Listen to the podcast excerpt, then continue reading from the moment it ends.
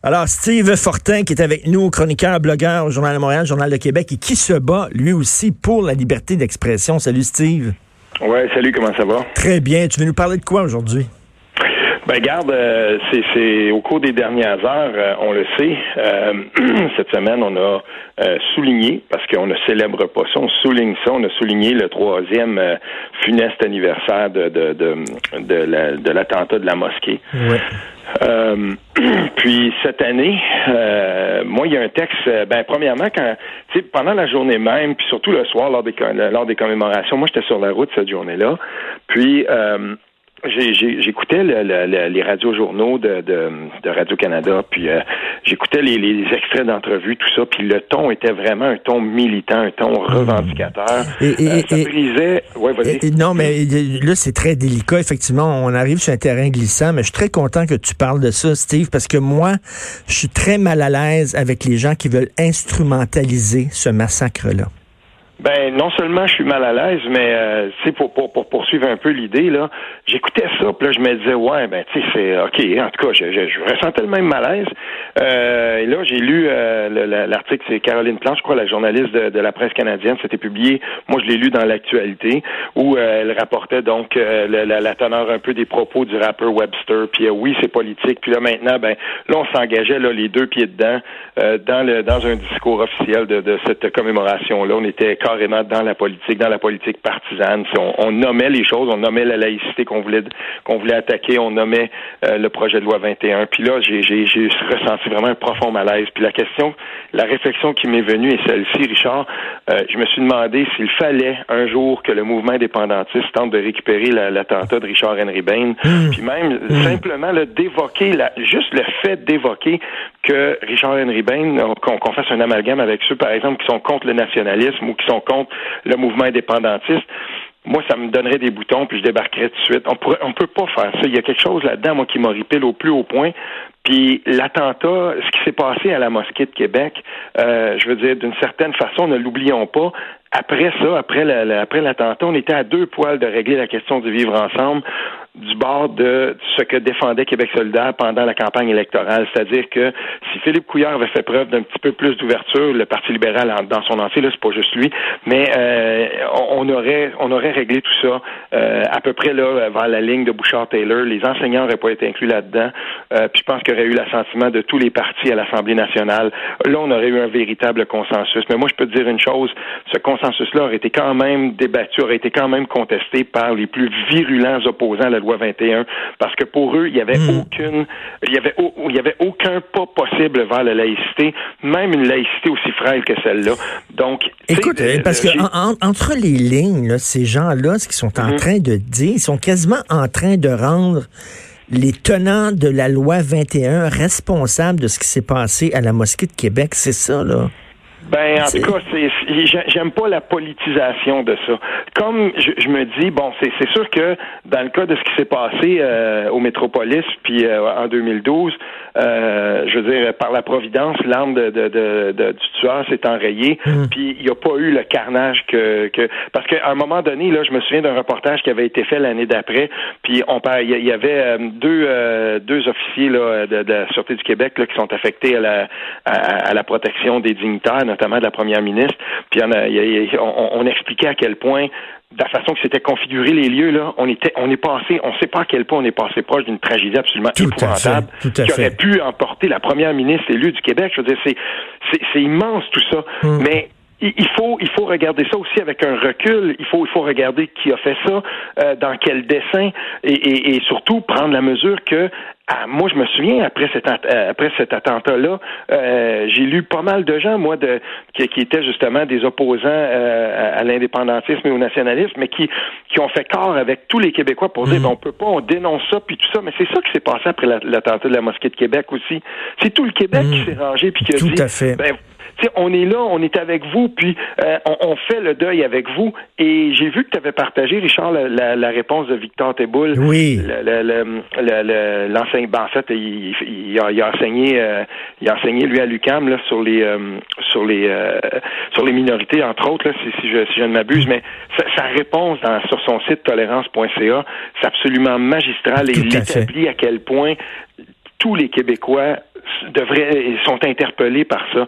Puis si on instrumentalise ça des fins politiques, ben, d'une certaine façon, on vient attaquer cette solidarité québécoise-là qui a eu cours et qui a eu lieu et qui, elle, rend beaucoup plus compte de la tolérance des Québécois que euh, ceux qui veulent essayer de, euh, de, de, retourner ça contre la volonté des Québécois. Ben, tout à fait. Puis, puis euh, Steve, on a, moi, je pense, pas seulement le droit, mais on a le devoir de critiquer les, les dérives religieuses, que ce soit celles des témoins de Jéhovah qui ne veulent pas de, de transfusion sanguine, que ce soit les dérives des sectes assidiques comme l'Eftahar, que ce soit les dérives de l'Église catholique qui a fermé les yeux devant les prêtres pédophiles, et oui, les dérives aussi de l'islam. On a le droit. Là, on, on semble dire vous n'avez plus le droit de rien dire sur l'islam parce que regardez ce qui s'est passé à la mosquée de Québec. Ben, j'embarque pas là-dedans, moi.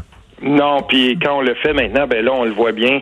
Euh, il y a toute une pléthore de gens qui euh, qui sont là et qui attendent dans le détour pour euh, pour intimider, pour cyber intimider, pour tout faire pour rendre la vie difficile de ceux qui osent critiquer l'islam politique. Parce que moi, des, des, des, amis musulmans, des gens musulmans qui qui, qui ont qui, qui, ont été dans ma famille par alliance, par exemple, où tu sais, j'ai beaucoup beaucoup de respect, puis je le dis à chaque fois, faut faire attention parce que il y a un amalgame aussi qui est trop facile et qui, c'est vrai, est commis et, pratiqué par des gens au Québec. Ça existe, ça, mais ça existe dans toutes les sociétés.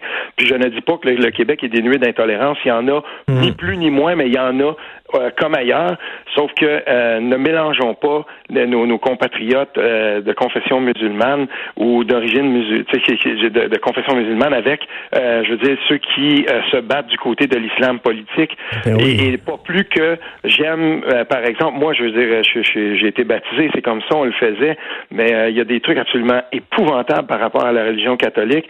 Puis j'ai été de très très proche, j'ai été un proche collaborateur de quelqu'un qui a apostasié et euh, donc, euh, tu sais, qui a, qui, a, qui, a, voulu sortir complètement et ne peut être, euh, ne peut être du tout, du tout lié à la religion catholique. Et puis, je veux dire une chose, c'est tout un processus que de faire ça, que de dire, ben savez-vous quoi, hmm. au nom de mes principes, hmm. au nom de, de tout ce que de tout ce qui me gouverne comme personne, je ne veux plus être associé à vous. Et je veux dire, à ce moment-là, on prend on prend compte là de ça. Et, et en je veux dire une chose par rapport à ça, Richard, je suis très proche aussi d'une personne qui a été orphelin du Plessis quand on, quand on, on, on, se plonge dans ce qui a été le, les moments les plus sombres de la religion catholique au Québec, puis ça, c'en est un, là, euh, je vais dire, ça, ça, te, me semble que ça te, ça te replace un peu l'idée du religieux, puis tu te dis, ben, c'est quoi, moi, je vais prendre mes distances de ça, mais de tout ça, toutes les religions, c'est mon droit. Puis on a, on, a, notre droit, notre devoir de critiquer les dérives religieuses, et quand j'entends le, directeur là, le, de, la, de la mosquée de Québec, du Centre islamique de mmh. Québec, dire, euh, écoutez, euh, la loi 20 euh, euh, empêche, euh, met de l'huile sur le feu, empêche les bonnes relations entre les différentes communautés. Là. Je suis là, non, on n'embarque pas là-dedans. Autant, autant des fois, Steve, je suis un peu mal à l'aise aussi de la récupération de, de Polytechnique par le lobby contre les armes à feu, tu sais, mm-hmm. qui ah utilise ah ça, ça, ça me rend mal à l'aise, ça aussi. Oui, mais là, là, on embarque dans quelque chose. Si on veut entrer dans le dans le vif du sujet par rapport à la loi 21, ce qui est en train de se passer, j'ai étudié là vraiment de, de, dans, dans toutes les euh, de, dans toutes ces facettes le, le, sondage qui a été fait par Angus Reid, qui a beaucoup été partagé. Euh, fait, c'est un sondage pan-canadien où on demande la question est-ce que euh, le religieux devrait être complètement euh, sorti de ce qui est euh, de ce qui est là de, l'organisme public, c'est-à-dire donc de l'organisme institutionnel. Puis je veux dire, on voit là, c'est c'est à bien des égards, dans le Canada anglais, c'est 50-50 souvent, puis même 60-40 à certains endroits. Puis tu arrives pour le Québec, c'est 79, donc c'est 80% des gens qui, qui sont d'accord avec ce principe-là.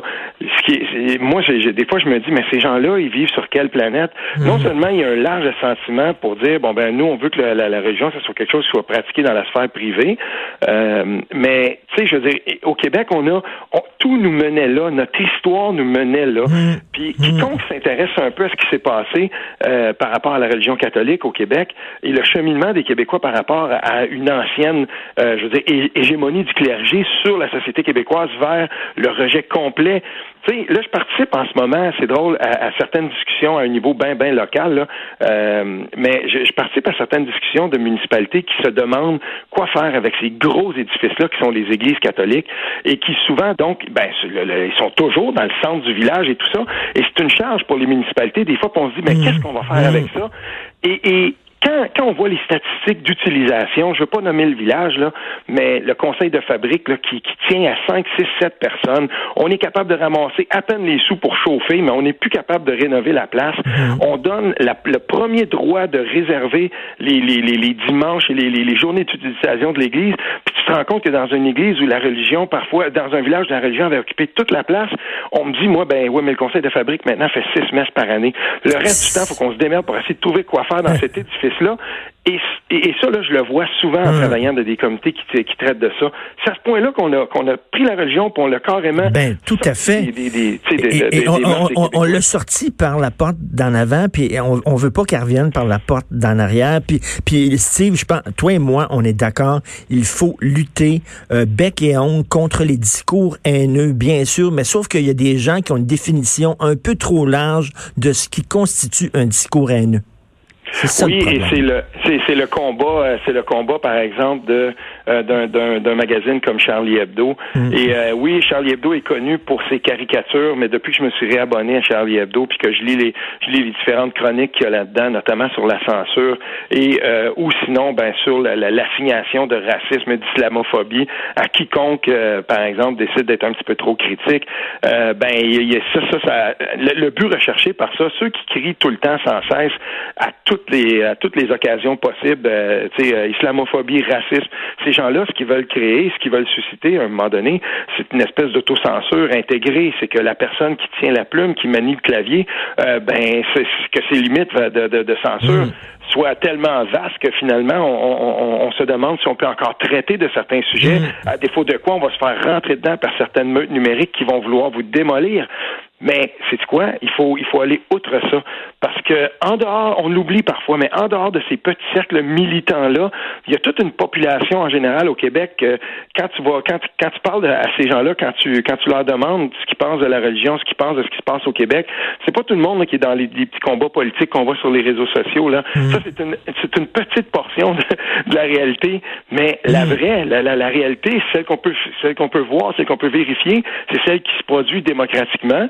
Puis moi, je regarde ce qui se passe au Québec en ce moment, puis il y a un parti politique qui a su incarner un certain c'est pas tout là. C'est, c'est, je, veux pas dire que la CAQ a réussi à se faire élire que là-dessus, mais en tout cas, il y, a, une chose qui est certaine, c'est que son sa, volonté d'agir dans le sens de cette laïcité là, euh, en ce moment là, ça, ça, mettons que ça garde le bateau à flot. Tout à fait. Écoute, Steve, merci beaucoup.